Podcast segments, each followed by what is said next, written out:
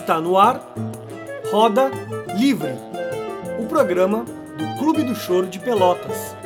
O programa de hoje será dedicado ao conjunto Sovaco de Cobra Trio, com o flautista Gil Soares, de convidado da coluna Abre a Roda, com Rui Madruga.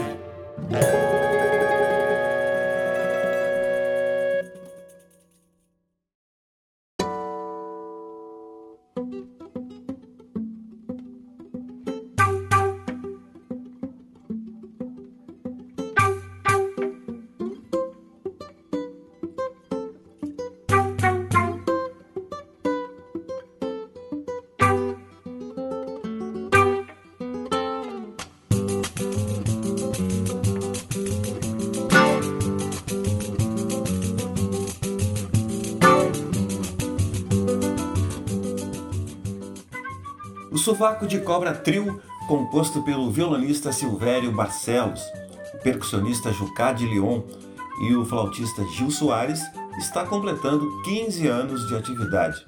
Um número expressivo e nada corriqueiro para uma formação instrumental dedicada ao choro e aos compositores locais do gênero.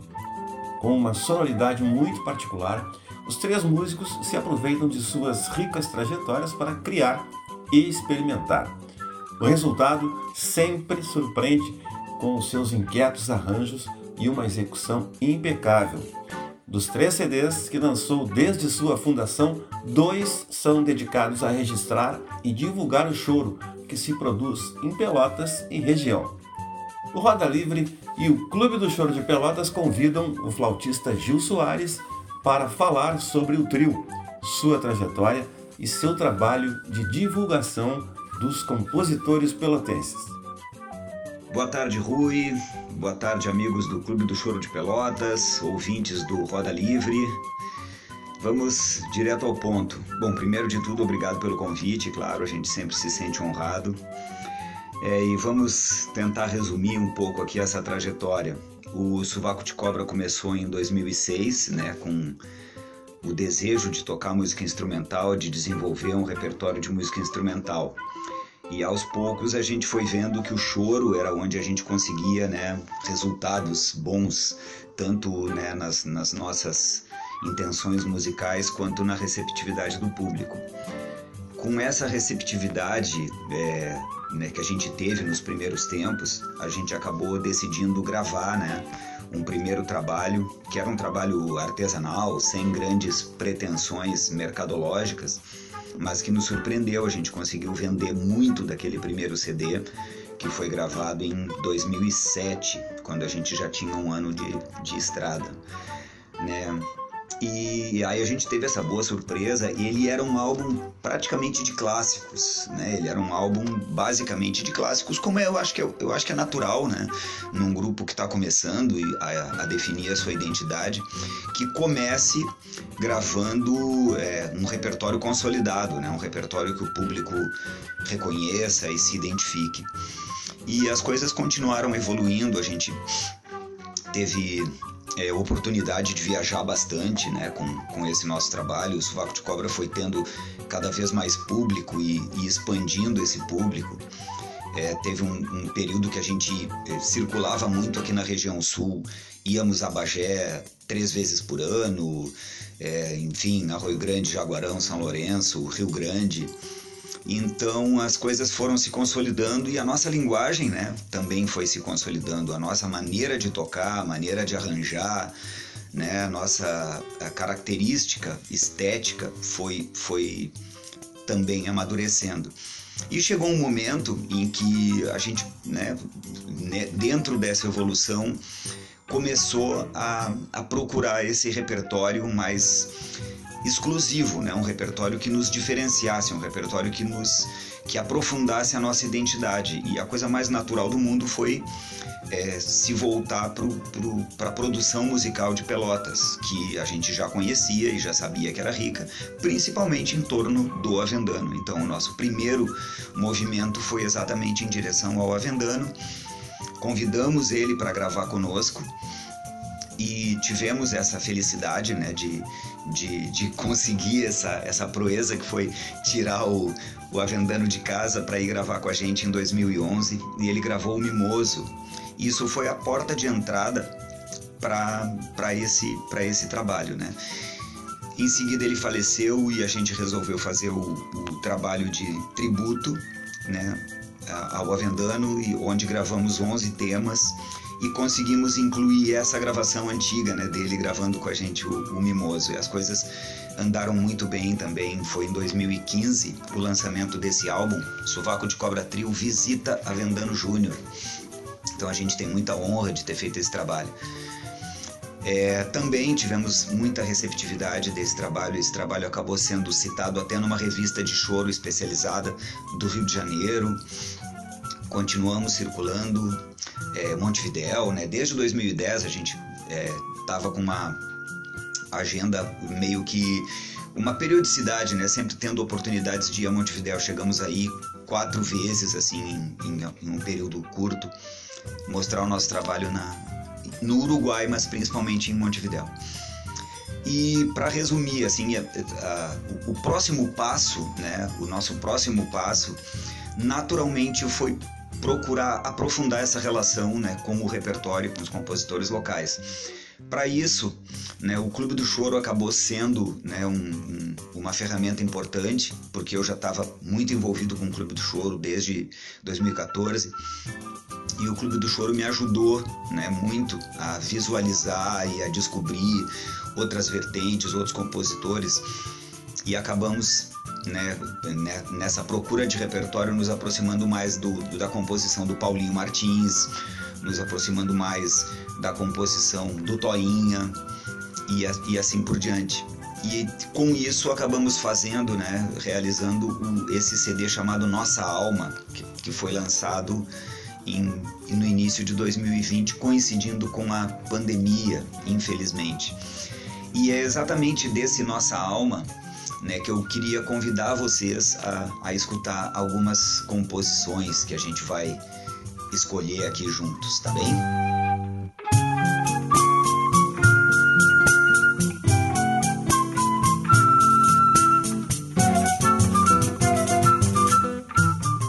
Samba de Cacheta é um tema lindo que a gente teve a honra de gravar, composto pelo nosso querido Paulinho Martins, e no qual a gente teve a participação do nosso também fundamental Fabrício Pardal Moura no cavaquinho. Com vocês então, do CD Nossa Alma, Samba de Cacheta.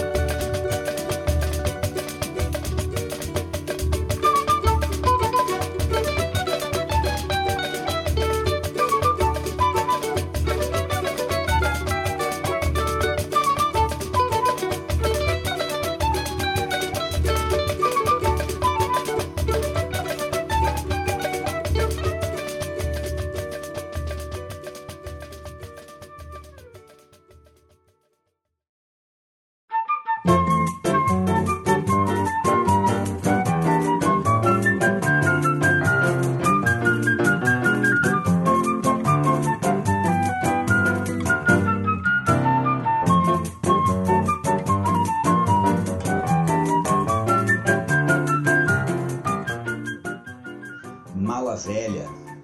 É uma composição do pianista Eduardo Varela, né, que inclusive participa na gravação.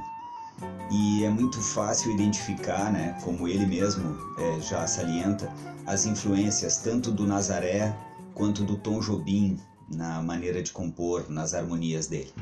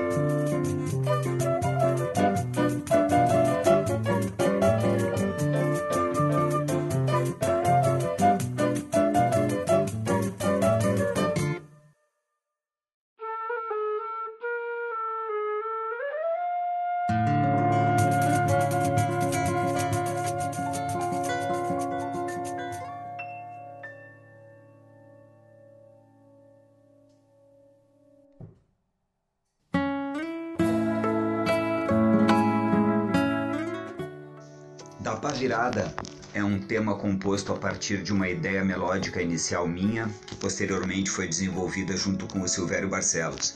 E o título é uma homenagem aos nossos filhos e à grande alegria que eles nos dão, como na própria gravação pode ser conferido. E aí, papai, vamos fazer um som de repinique?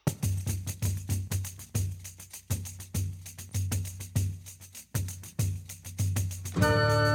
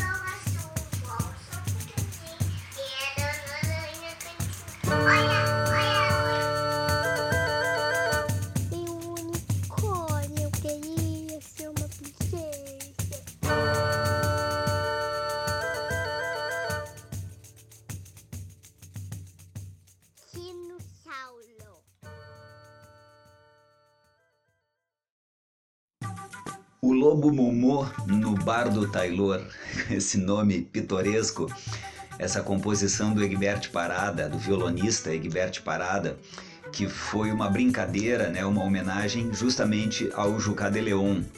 Né? Então o, o, o, Silvério já conhecia essa música, né? porque era uma música, é uma música muito violonística, e o Silvério trouxe para gente arranjar e tocar. Quando o, o Egbert Parada escutou o nosso arranjo, ele até ó, né, ficou assim, pô, né, ficou bastante diferente da, da ideia original dele.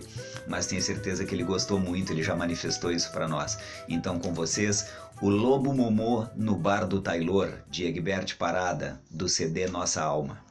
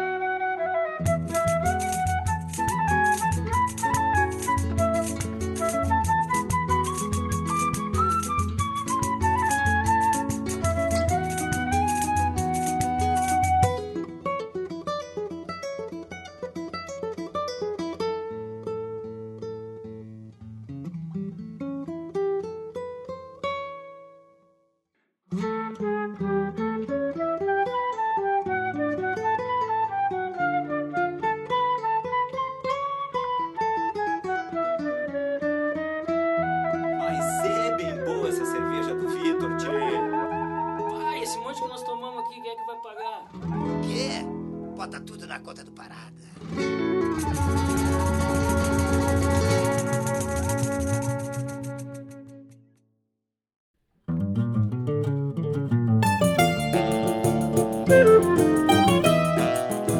Programa Roda Livre é uma produção colaborativa dos membros do Clube do Choro de Pelotas. Este programa teve a direção de Guilherme Vieira, com Humberto Schumacher, Eduardo Fuentes e Rui Madruga na equipe técnica de produção. Até a próxima!